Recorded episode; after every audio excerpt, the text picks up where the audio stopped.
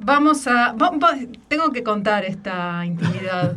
Estamos eh, inaugurando una videollamada.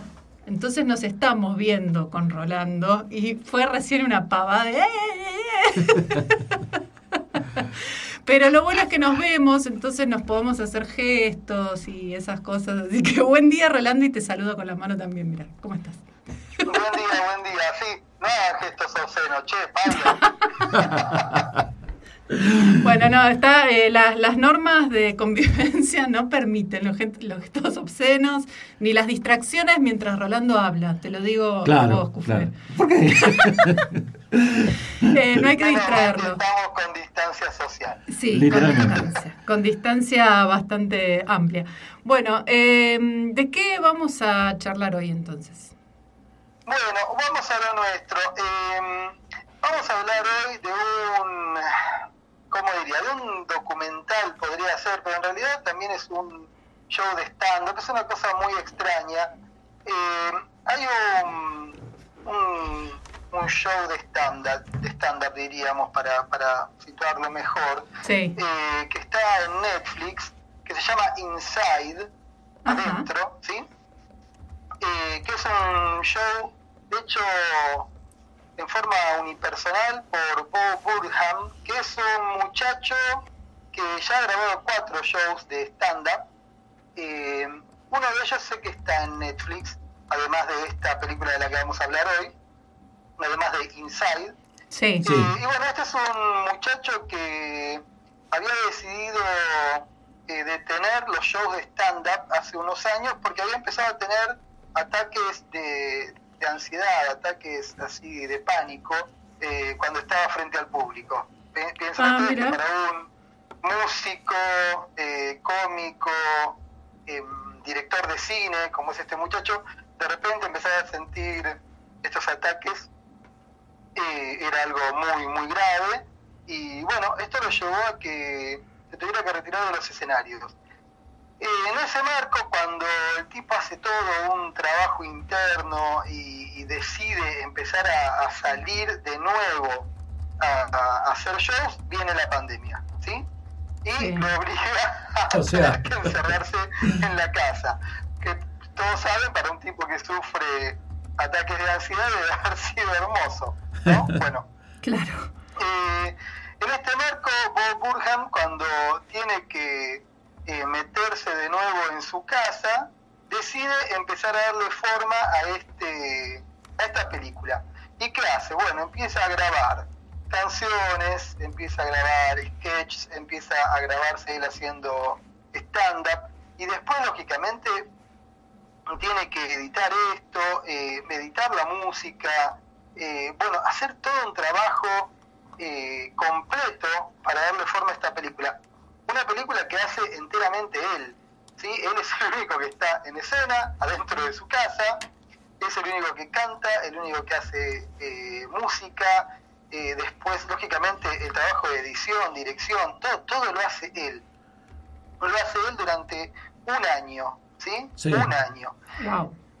Sí, decime, Pablo. No, no, sí, digo, que, qué bárbaro, que todo el laburo que Sí, es, Sí, es realmente increíble y aparte a ver, nos vamos a sentir muy reflejados, aunque nosotros no seamos ni directores de cine, ni músicos, ni, ni, tengamos, yo por lo menos hablo por mí, ni tengamos el talento de hacer stand-up ni nada de eso, lo vamos a ver reflejado porque el tipo está realmente ahí durante un año encerrado y vamos a ver cómo le crece el pelo, le crece la barba, el tipo se va desesperando, empieza de una manera con un humor y termina con un humor completamente distinto.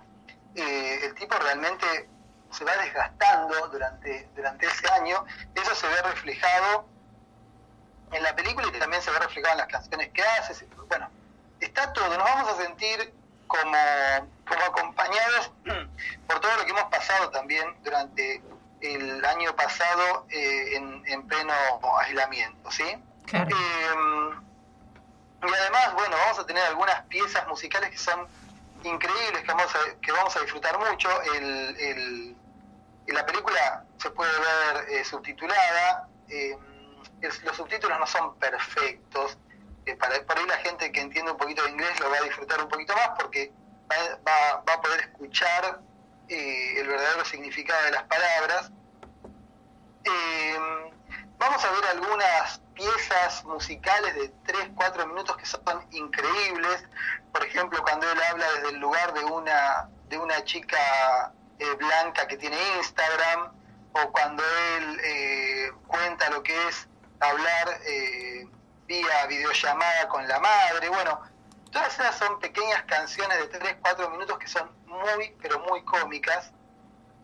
Y, y realmente eh, expresan muy bien lo que todos hemos por ahí sentido durante el año pasado, que fue el año de aislamiento más, más crudo, ¿no? Claro, claro, sí, sí.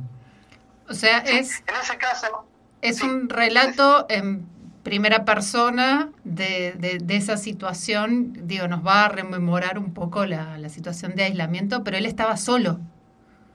él está solo, Claro. solo Sí, se con la cámara. y graba, solo hace los fondos, solo hace las ediciones, solo, solo hace la música. Bueno, él está completamente solo en un espacio que debe tener, no sé, 3 por 8 Sí. todo lo hace ahí adentro.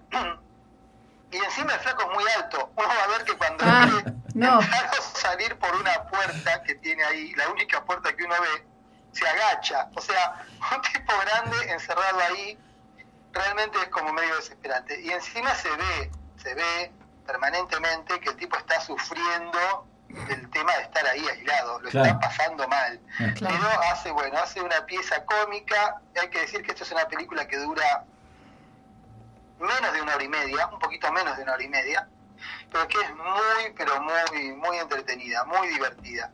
Eh, para que ustedes se den una idea, en estos últimos días hasta Marcelo Figueras eh, escribió sobre este sobre esta película, una especie de documental, ¿no es cierto? Ah. Eh, se ha escrito mucho en estos últimos tiempos sobre el trabajo de Bob Burham en este en este pequeño espacio en el fondo de su casa donde durante un año nos cuenta de alguna manera lo que lo que ha sido la pandemia para él. Eh, es cómico, es muy entretenido, pero también eh, nos va a hacer pensar un poquito sobre lo que nos pasó durante un año, eh, porque nos vamos a reflejar, como decía recién, mucho en este muchacho de unos treinta y pico que se pasó un año, un año encerrado. Es muy, muy entretenido y muy recomendable esta película de Bo Burham que dijimos se llama Inside, ¿sí? Adentro. Adentro. Sí, y está en Netflix. Después, lógicamente, si a este muchacho les gusta, pueden verlo en, en un stand-up, eh, en un show de stand-up un poquito más viejo que está que está en, Netflix también, y si no pueden buscar los anteriores. Él ha grabado cuatro. También es director de cine, hay una película de él que se puede ver, que es muy interesante, pero bueno, vean Inside, yo creo que les va, que les va a gustar, les va a gustar mucho. Bien. Sí, ahí estoy viendo imágenes, estaba buscando Sí. este, fotos y se ve el proceso este que decías, ¿no? De cómo le va creciendo la barba. Arranca Sí, de una manera y termina haciendo otra. final hay una canción que Sí. hace él, que ya, en la cual ya se ve que está totalmente desgastado, que se lo ve con, con la barba crecida y todo eso, y aparece como una superposición de él cuando empezó, y te das cuenta es otro tipo. En Claro. ese año Claro. envejeció 10 años, parece. Claro. Sí, sí, sí, tremendo. Eh, ahí, ahí justo la, la encontramos, que está ahí cantando. bueno, entonces, sí, algo, sí, bueno, algo para que vean que dura menos de una hora y media y es muy entretenida y nos va a llevar también a pensar un poquito en, en, en todo lo que pasó. Si Bien. tenemos un minuto, Sí. tenemos una recomendación más. Sí, tenemos, tenemos. tenemos un poco más de un minuto.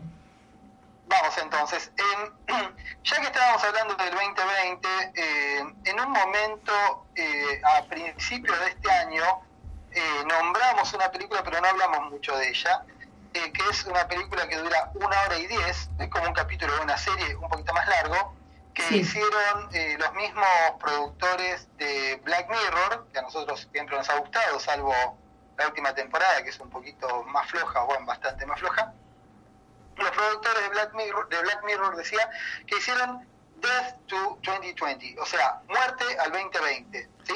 Eh, Bueno. Expresando Sí, algo El humor global. popular. es una es un título y además es todo un es todo un alegato contra, contra el año que pasó pasó.